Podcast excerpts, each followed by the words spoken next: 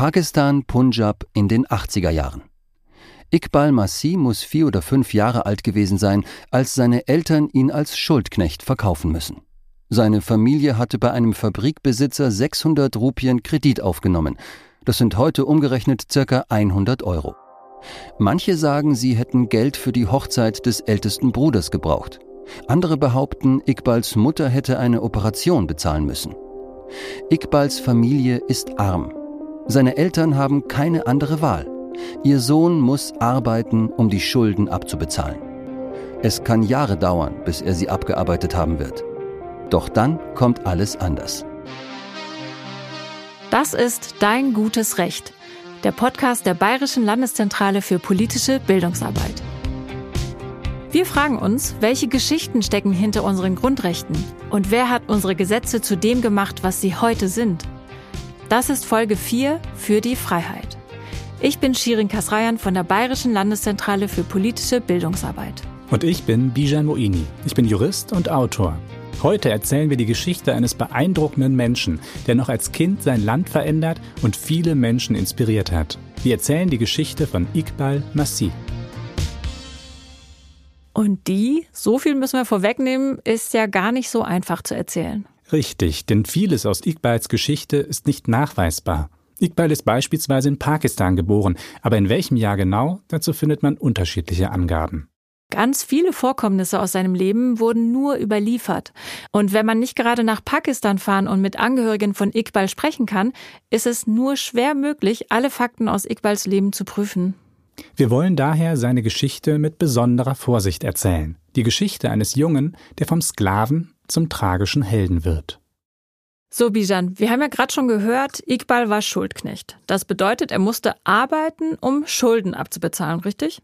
Genau. Nur muss man dazu sagen, realistisch gesehen hat ein Schuldknecht kaum eine Chance, seine Schulden je abzuarbeiten. Schuldknechte werden ausgebeutet und arbeiten unter schlimmsten Bedingungen. Oft genügt ihr Lohn kaum, um die Zinsen für das Geld abzubezahlen, das sie sich geliehen haben. Sie arbeiten also über lange Zeit für den Gläubiger, also den, der das Geld verliehen hat, und verlieren jede Form von Selbstbestimmung. Ja, das klingt für mich so ein bisschen wie Sklaverei, oder nicht? Ja, da hast du recht. So muss es sich für Iqbal tatsächlich angefühlt haben, auch wenn es nicht ganz dasselbe ist. Sklaven wurden und werden leider teils bis heute behandelt wie Sachen, sind also verkäuflich und vererbbar. Sie haben praktisch keine Rechte, nur ihr Eigentümer hat Rechte an ihnen. Bestes Beispiel sind die Afrikanerinnen und Afrikaner, die ab dem 16. Jahrhundert nach Amerika verschleppt und dort versklavt wurden. In Deutschland aber war die Leibeigenschaft verbreiteter. Was ist Leibeigenschaft? Kannst du das nochmal erklären? Klar, Leibeigene gehörten zwar niemanden, aber sie waren ihrem Leibherrn zu bestimmten Diensten verpflichtet, mussten also zum Beispiel seine Ländereien bewirtschaften oder ihn beim Jagen unterstützen. Das Land, das sie für sich selbst beackert haben, gehörte ihnen nicht. Sie durften auch nicht einfach wegziehen oder ohne Genehmigung ihres Herrn heiraten. Das hat sich wahrscheinlich für sie fast genauso angefühlt, wie es sich für Sklaven angefühlt hat, jemand anderem zu gehören. Ich fasse mal zusammen, also Schuldknechtschaft, Sklaverei und Leibeigenschaft sind schon sehr alte Konzepte. Gab es denn dazu damals eigentlich irgendwelche Gesetze oder Regelungen? Allerdings, ja, zur Sklaverei gab es viele Gesetze, aber die verstören heute sehr. Im antiken Rom zum Beispiel war geregelt, dass der Verkäufer eines Sklaven über dessen Krankheiten aufklären muss, sonst könne der Käufer den Sklaven zurückgeben, also so wie man heute ein kaputtes Handy zurückgibt. Auch schon noch ein paar hundert Jahre vorher galten in Babylon eine ganze Reihe an Regeln zum Umgang mit Sklaven, zum Beispiel was passiert, wenn sie geflohen sind. Diese Regeln standen im Kodex Hammurabi. Und natürlich gab es hierzulande im Mittelalter auch etliche Vorschriften zur Schuldknechtschaft und zur Leibeigenschaft. Wir sind uns ja heute eigentlich darüber einig, dass Sklaverei und Menschenrechte nicht vereinbar sind. Und trotzdem ist das Thema heute immer noch aktuell. Denn es werden ja zum Beispiel viele Produkte hergestellt unter sklavenähnlichen Bedingungen und wir kaufen diese Produkte, ohne uns darum zu kümmern. Das stimmt, bei Alltagsgegenständen wie Kleidung oder Smartphones, aber auch bei bestimmten Früchten oder Edelmetallen ist das ein Riesenproblem. Es könnte also sein, dass das, was wir im Westen kaufen, von Kindern wie Iqbal hergestellt worden ist. Dann lass uns doch mal bitte zu Iqbal wieder zurückkommen. Er versucht ja, der Schuldknechtschaft zu entkommen. Das stimmt, er versucht mehrmals zu fliehen, wird aber jedes Mal erwischt. Er muss in der Fabrik um die zwölf Stunden am Tag arbeiten, sechs Tage die Woche, als kleiner Junge. Teilweise wird er an den Webstuhl gekettet, damit er nicht flieht. Aber dann nimmt Iqbal an einem Treffen teil, das sein Leben verändern soll. Bei diesem Treffen ist Ehsan Ullah Khan, der Gründer einer Organisation, die Menschen aus der Sklaverei befreit, der Bonded Labor Liberation Front, BLLF. Ich habe dazu ein bisschen recherchiert. Die BLLF hat nach eigenen Angaben mehr als 85.000 pakistanische Menschen aus der Sklaverei befreit. Sie stellt sich gegen die SklavenhalterInnen, bietet Rechtsberatungen an und fängt ehemalige Sklavenkinder und Erwachsene auf. Ihr Gründer Khan hat sich in der BBC daran erinnert, wie das war, als er Iqbal das erste Mal getroffen hat. Er soll ängstlich und verunsichert gewesen sein. I saw one small child coming towards the meeting. This child, I read his face and uh, I felt that he he want to say something, but uh, he don't have a courage. Ehsanullah Khan sagt also, da sei ein kleines Kind zu einem Meeting der BLLF gekommen. Das war Iqbal. Ehsanullah Khan erzählt, er habe gespürt, dass Iqbal etwas sagen wollte, aber ihm habe der Mut gefehlt. Doch dann soll er sich überwunden haben und das erste Mal öffentlich über seine Erfahrungen als Schuldknecht gesprochen haben. Vermutlich ist dieses Meeting auch der Moment, in dem er erfährt, seit dem Jahr 1992 ist Schuldknechtschaft in Pakistan eigentlich verboten. Danach weigert sich Iqbal, weiter für den Fabrikbesitzer zu arbeiten. Wie Iqbals endgültige Flucht aus der Teppichfabrik aussieht, ist nicht ganz klar. Manche sagen, er sei erst zur Polizei gegangen, aber die habe ihn wieder zurück zur Fabrik gebracht und dafür Lohn einkassiert. Andere erzählen von einem Freiheitsbrief, den ihm die BLLF ausgestellt hat, oder von einer Befreiungsaktion.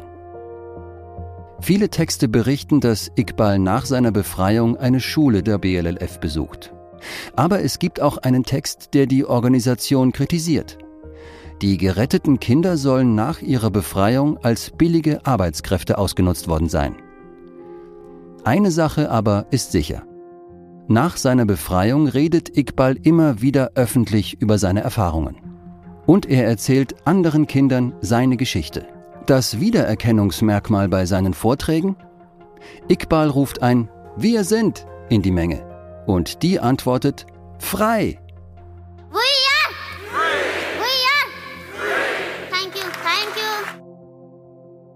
Das ist echt beeindruckend, oder?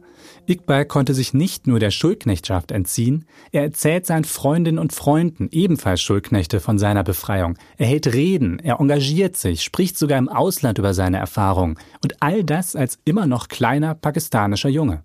Ja, und es gelingt ihm auf das Problem aufmerksam zu machen. Und das hat sicher dazu beigetragen, dass Kindersklaverei im Westen überhaupt erst breit diskutiert worden ist. Bijan, kannst du erzählen, wie es mit Iqbal weitergegangen ist? Ja, leider lebt Iqbal heute nicht mehr. Er wurde am 16. April 1995 erschossen. Von wem ist bis heute unklar. Zuvor hatte er Drohungen erhalten. Ehsan Ullah Khan, der Gründer der Bonded Labor Liberation Front, geht davon aus, dass die Teppichmafia verantwortlich ist für den Mord. Das ist schon krass. Iqbal wird verkauft und dann, als er eigentlich frei ist, umgebracht.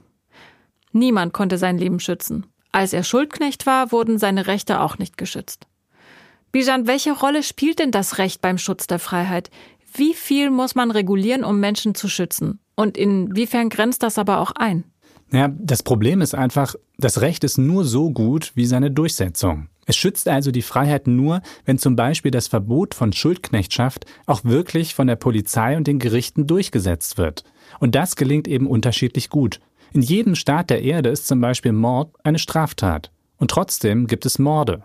Das Verrückte ist aber, im Grunde sind wir in Deutschland einen ganz ähnlichen Weg gegangen wie viele andere Länder auch. Was meinst du mit ähnlicher Weg?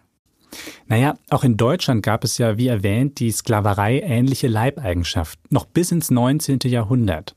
Bis dahin hat also dein Status darüber bestimmt, was du tun und lassen musstest, welche Rechte und Pflichten du hattest, nicht nur als Leibeigener. Kannst du das mit dem Status nochmal erklären? Also sozusagen die Situation, in die du hineingeboren wurdest. Du bist vielleicht als Tochter oder als Jüdin oder eben als Leibeigene geboren. Und damit ist dann festgelegt, was du für Rechte und Pflichten hast, über dein ganzes Leben hinweg, was du anderen gegenüber leisten und geben musst, wie etwa deine Arbeitskraft. Das klingt für mich nach einer total starren Struktur. So hat man nie die Chance, sich zu verändern oder vielleicht irgendwie aufzusteigen. Genau, und genau das ist auch das Problem. Und umgekehrt, deshalb war es eine so große Errungenschaft, in den Jahren vor der Wende zum 20. Jahrhundert Vertragsfreiheit zu erlangen. Also mit jedem jetzt Verträge über sein Leben schließen zu können. So konnte man durch seine eigenen Entscheidungen und Vereinbarungen sein Leben verbessern. Das war zumindest die Theorie. Und so stand es auch im bürgerlichen Gesetzbuch geschrieben. Das enthält die wichtigsten Regeln für die Rechtsbeziehungen zu anderen Privatleuten. Danach konnte jeder mit jedem Verträge mit quasi jeglichem Inhalt schließen. Das hört sich für mich erstmal gut an, aber so wie du das gerade erzählt hast, ist da wahrscheinlich ein Haken, oder? Völlig richtig. Denn stell dir mal vor, du wärst eine junge Frau ohne Ausbildung im 19. Jahrhundert zum Beispiel und willst jetzt einen Job als Kassiererin anfangen. Du brauchst einen guten Lohn, ausreichend Urlaubstage und so weiter und so fort. Das musst du alles verhandeln. Damals gab es ja keinerlei Anspruch auf bezahlten Urlaub oder darauf, dass du trotzdem Lohn bekommst, wenn du krank oder schwanger bist. Wenn du also keine besondere Ausbildung hast oder deine Arbeit ebenso gut auch jemand anders machen kann, hast du eigentlich kaum eine Chance, deine Interessen durchzusetzen. Der Jurist Otto Gierke brachte es im Jahr 1889 wie folgt auf den Punkt. Schrankenlose Vertragsfreiheit zerstört sich selbst. Eine furchtbare Waffe in der Hand des Starken, ein stumpfes Werkzeug in der Hand des Schwachen. Und heute haben wir aber Anspruch auf all die Dinge, die du gerade aufgezählt hast. Wie kommt das denn? Naja, das haben sich Arbeiterinnen und Arbeiter schrittweise über viele Jahrzehnte hinweg erkämpft. Erkämpft haben sie sich letztlich Grenzen der Vertragsfreiheit. Wenn es einen gesetzlichen Anspruch auf Urlaub gibt, kann ein Arbeitgeber dir nicht mehr aufzwingen, dass du dich auch mit einem Vertrag ohne Urlaub zufrieden gibst. Aber noch bedeutsamer vielleicht, auch das Verbot von Kinderarbeit hat sich erst nach und nach durchgesetzt. Im 19. Jahrhundert war sie weit verbreitet. Kinder übernahmen in Fabriken in Deutschland für einen Bruchteil des Lohns viele der wenig komplexen Aufgaben von Erwachsenen. Ab 1891 galt im ganzen Deutschen Reich dann immerhin ein Verbot von Fabrikarbeit für Kinder unter 13 Jahren. Aber erst im Jahr 1976 war Kinderarbeit in Deutschland wirklich flächendeckend abgeschafft. 1994 besucht Iqbal die Broad Meadows Mittelschule in Massachusetts, USA. Dort hält er eine Rede, erzählt von der Schuldknechtschaft. Der Lehrer Ron Adams berichtet später der New York Times, Iqbal habe den SchülerInnen ein Gerät gezeigt, das er für seine Arbeit als Teppichknüpfer verwenden musste. Dann hat er wohl gesagt, das ist nicht das, was Kinder in der Hand halten sollten. Als nächstes habe er einen Stift hochgehalten und gesagt, das ist es. Kurz darauf fangen die SchülerInnen der Broad Meadows Mittelschule an, sich zu engagieren. Sie schreiben Briefe, informieren sich über Kinderarbeit, erzählen Iqbals Geschichte weiter. Als Iqbal vier Monate später umgebracht wird, sind die SchülerInnen und LehrerInnen entsetzt von seinem Tod. Sie sammeln Spenden, damit in Iqbals Heimat eine Schule gebaut werden kann. So entsteht das Programm Operation Days Work, das SchülerInnen zu ehrenamtlicher Arbeit motivieren soll. Und dann ist da noch Craig Kielberger, ein zwölfjähriger Junge aus Kanada, der eines Morgens die Zeitung aufschlägt. Er liest von Iqbals Tod. Gemeinsam mit anderen Jugendlichen und seinem älteren Bruder gründet er die Organisation Free the Children. Iqbal selbst bekommt im Jahr 2000 posthum den World's Children's Prize for the Rights of the Child. Wir haben ja vorhin schon thematisiert, was es mit Schuldknechtschaft und Sklaverei auf sich hat. Ich habe mal ein bisschen zu moderner Sklaverei in Deutschland recherchiert. Und da habe ich Zahlen von 2021 vom Global Slavery Index einer unabhängigen Stiftung gefunden, die sagen, dass ungefähr 47.000 Sklavinnen in Deutschland leben. Im weltweiten Vergleich sind wir zusammen mit der Schweiz und Norwegen immerhin nur auf dem drittletzten Platz.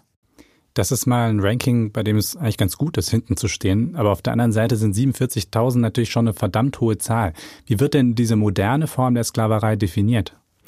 Also da geht es nicht darum, dass Menschen in Ketten gelegt werden oder eingesperrt sind. Das ist ja so das Bild, das man normalerweise vor den Augen hat. Diese Menschen werden aber ausgebeutet, indem man ihnen keinerlei Rechte als Arbeitnehmer zugesteht. Das heißt, sehr schlechte Bezahlung von Urlaub und Krankengeld brauchen wir gar nicht erst zu sprechen. Und in meiner Recherche habe ich auch herausgefunden, welche Branche in Deutschland am meisten betroffen ist. Was glaubst du, welche das ist? Die Baubranche vielleicht? Das Bundeskriminalamt sagt, es ist die Pflegebranche. Gleichzeitig heißt es, es muss mit einer hohen Dunkelziffer in allen Branchen gerechnet werden. Das kann ich mir vorstellen, denn die Täter wissen natürlich, dass richtige Sklaverei strafbar ist. Formal haben die Betroffenen dann wahrscheinlich einen ordentlichen Arbeitsvertrag und in der Praxis werden sie unterdrückt, erniedrigt und ausgebeutet. Oder sie werden, wie im Falle von Sexsklaverei, einfach versteckt. Es gibt leider auch heute und hier viel zu viele arme und hilflose Menschen, die sich dagegen nicht wehren können. Und ebenfalls viel zu viele, die das ausnutzen. Und deswegen ist Iqbals Engagement auch für die Menschen in Industrieländern so wichtig. Es ist irgendwie einfach zu denken, ja, das betrifft mich ja in Deutschland nicht. Und trotzdem nutzen wir Waren, die im Ausland von Kindern hergestellt worden sind. Ja, das ist wirklich erschreckend. Dass manche Menschen für den Reichtum anderer arbeiten müssen, ohne selbst etwas davon zu haben, das zieht sich irgendwie durch die ganze Geschichte der Menschheit. Aber auch hier zeigt sich wieder, dass sich die Dinge doch ganz schön zum Positiven gewandelt haben. Also, die Sklaverei in der organisierten Form, wie sie früher existiert hat, gibt es nicht mehr.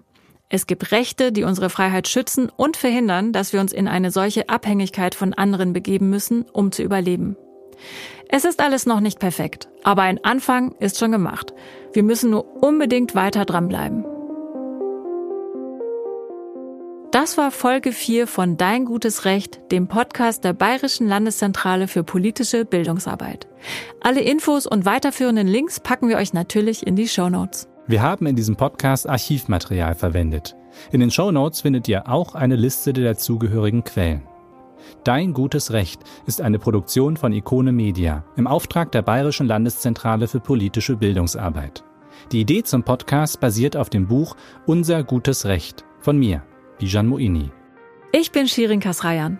Danke fürs Zuhören und bis zum nächsten Mal.